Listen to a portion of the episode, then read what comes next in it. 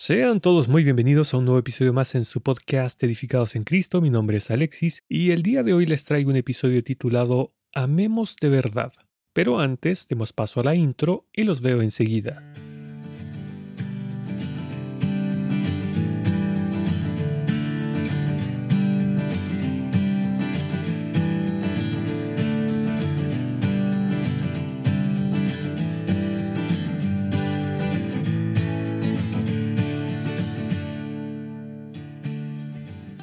Dijo el Señor Jesús, Un mandamiento nuevo os doy, que os améis unos a otros como yo os he amado, que también os améis unos a otros. En esto conocerán todos que sois mis discípulos, si tuviereis amor los unos por los otros. Juan capítulo 13 versículos 34 y 35. Cuando usted escucha estas palabras del Señor, ¿qué piensa? ¿Verá el mundo el amor que nos tenemos como creyentes o quizás ve algo diferente? Creo, sin temor a equivocarme, que hoy en día lo que el mundo ve no es amor, sino que es todo lo contrario. Basta con que cualquier persona no creyente entre en algún grupo cristiano en Facebook y podrá ver las incontables discusiones entre creyentes. Literalmente, verá una antítesis de lo que Dios nos mandó que hiciéramos, siendo que su palabra nos dice, recuérdales esto, exhortándoles delante del Señor a que no contiendan sobre palabra, lo cual para nada aprovecha, sino que es para perdición de los oyentes. Segunda de Timoteo capítulo 2 versículo 14. En vez de estar unidos en amor, hoy en día estamos más desunidos que nunca. Unos a otros nos despreciamos y rechazamos por no seguir cierta doctrina, por creer una cosa en vez de otra, o por alabar a Dios de cierta forma, etc. Si bien es cierto que la palabra de Dios nos enseña cómo debemos conducirnos, también nos dice lo siguiente. Reciban bien a los cristianos débiles, es decir, a los que todavía no entienden bien qué es lo que Dios ordena. Si en algo no están de acuerdo con ellos, no discutan. Romanos capítulo 14 versículo 1 leí la versión de la traducción al lenguaje actual. Lo triste es que, como creyentes, nos expresamos más desamor que amor, y asimismo hay otros que solo aman de palabra y no de hecho. Se preguntará a alguien, ¿y cómo se manifiesta este tipo de amor? Por ejemplo, en algo tan sencillo como evitar saludar a un hermano que no me cae bien, o hacer diferencias en el saludo entre uno y otro. Es decir, que a uno apenas si lo saludo, mientras que al otro lo saludo con gran afecto, abrazándole fuerte y expresándole todo mi cariño. Otro ejemplo es cuando me limito solo a un saludo fraternal hacia mis hermanos en alguna de las reuniones de la iglesia local donde me congrego, pero jamás oro por esos hermanos. Nunca les visito, ni mucho menos me preocupo si tienen algún tipo de necesidad. Por eso es que la palabra nos dice, queridos hijos, que nuestro amor no quede solo en palabras, mostremos la verdad por medio de nuestras acciones. Nuestras acciones demostrarán que pertenecemos a la verdad. Entonces estaremos confiados cuando estemos delante de Dios. Primera de Juan, capítulo 3, versículos 18 y 19, leí la versión de la nueva traducción del viviente. Nuestro amor debe ser demostrado a través de acciones. De nada sirve si yo le digo a un hermano que lo amo si no hago nada por él. Bien lo grafica Santiago cuando dijo, supónganse que ven a un hermano o una hermana que no tienen qué comer ni con qué vestirse, y uno de ustedes les dice, adiós, que tengas un buen día, abrígate mucho y aliméntate bien. Pero no le dan ni alimento ni ropa. ¿Para qué le sirve? Santiago capítulo 2 versículos 15 y 16 leí la nueva traducción del viviente.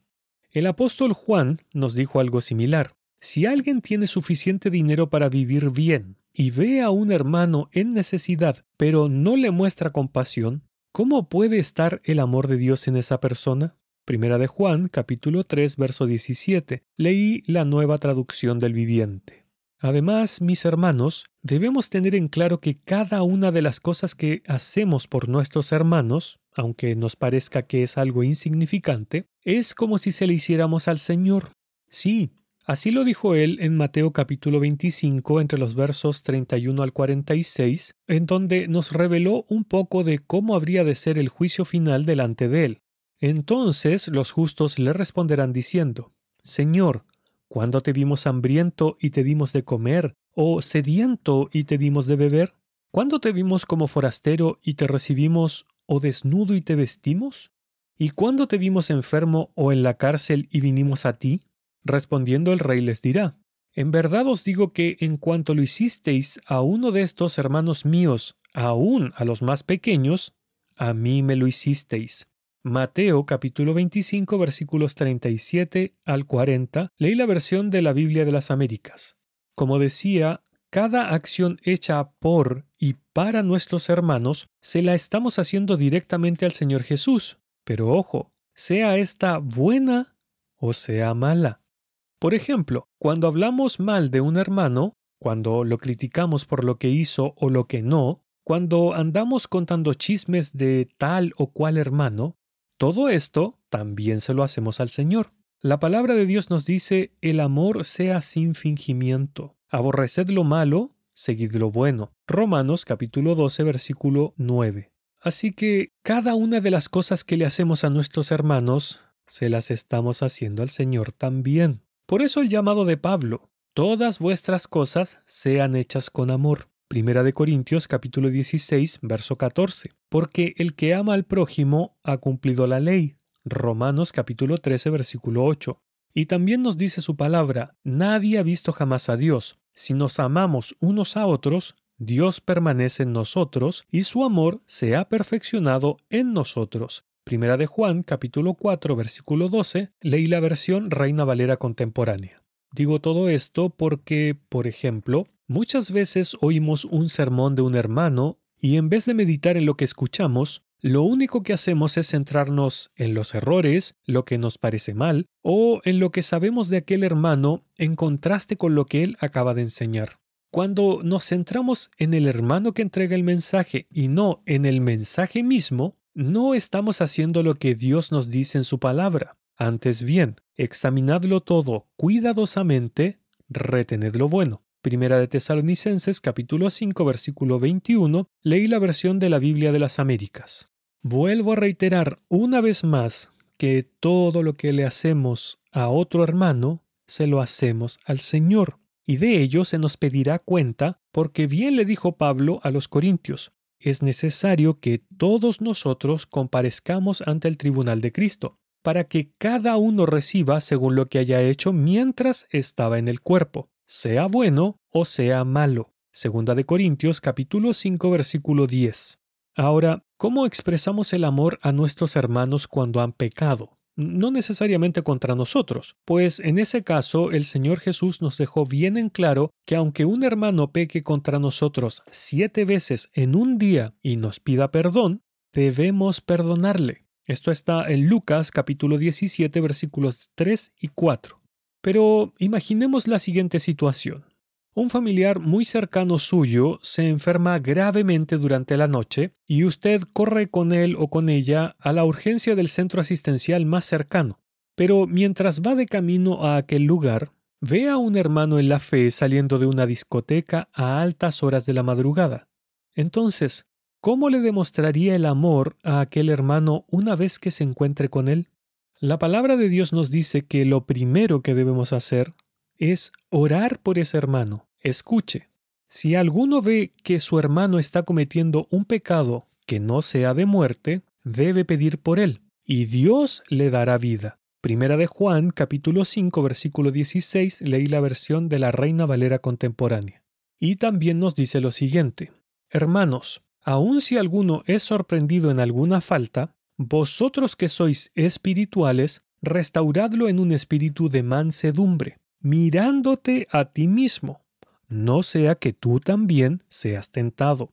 Gálatas capítulo 6 versículo 1 leí la versión de la Biblia de las Américas. Acerca de esto mismo, el apóstol Pedro nos dice, sobre todo, sed fervientes en vuestro amor los unos por los otros, pues el amor cubre multitud de pecados. Primera de Pedro capítulo 4 versículo 8 leí la versión de la Biblia de las Américas.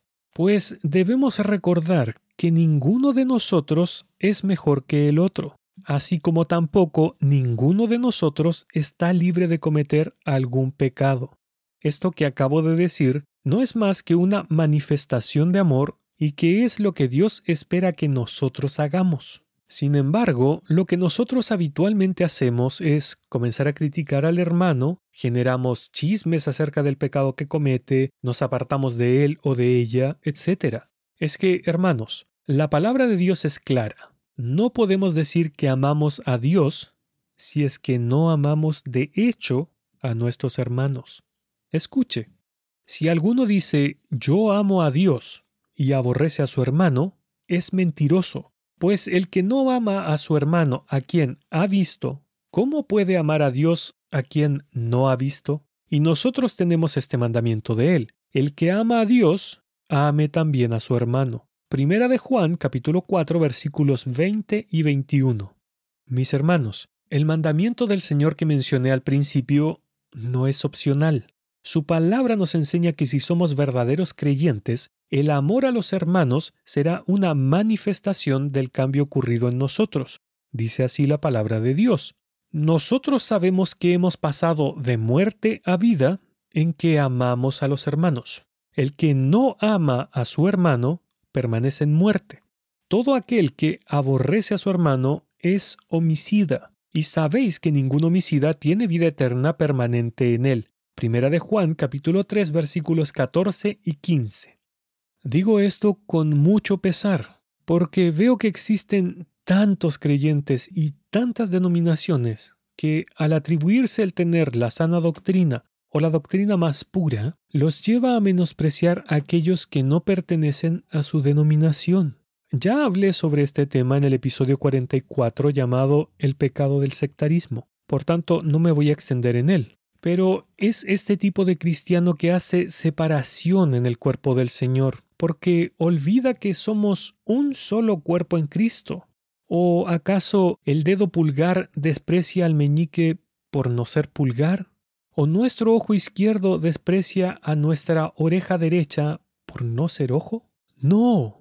Vuelvo a reiterar, somos un cuerpo en el Señor Jesús y todos somos partícipes de lo mismo llamados a guardar la unidad del Espíritu Santo, tal como nos dice el apóstol Pablo. Yo, pues, preso en el Señor, os ruego que andéis como es digno de la vocación con que fuisteis llamados, con toda humildad y mansedumbre, soportándoos con paciencia los unos a los otros en amor, solícitos en guardar la unidad del Espíritu en el vínculo de la paz, un cuerpo y un espíritu como fuisteis también llamados en una misma esperanza de vuestra vocación, un Señor, una fe, un bautismo, un Dios y Padre de todos, el cual es sobre todos y por todos y en todos. Efesios capítulo 4 versículos del 1 al 6. Mis hermanos, no podemos estar menospreciándonos o haciendo diferencia entre nosotros, porque eso tiene un nombre y se llama hacer acepción de personas. Y en las escrituras tenemos mandato de no hacer eso porque es un pecado. Escuche, pero si hacéis acepción de personas, cometéis pecado y quedáis convictos por la ley como transgresores. Santiago capítulo 2 versículo 9.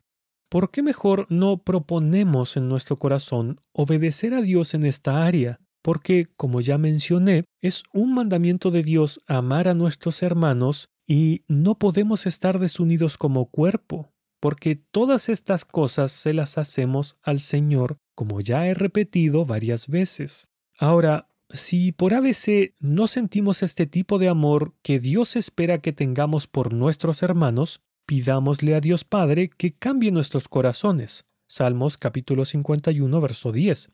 Para así poder ser fieles reflejos de nuestro Señor Jesús, porque, como bien dijo él, Pedid y se os dará, buscad y hallaréis, llamad y se os abrirá, porque todo aquel que pide recibe, y el que busca halla, y al que llama se le abrirá. Mateo capítulo 7 versículos 7 y 8.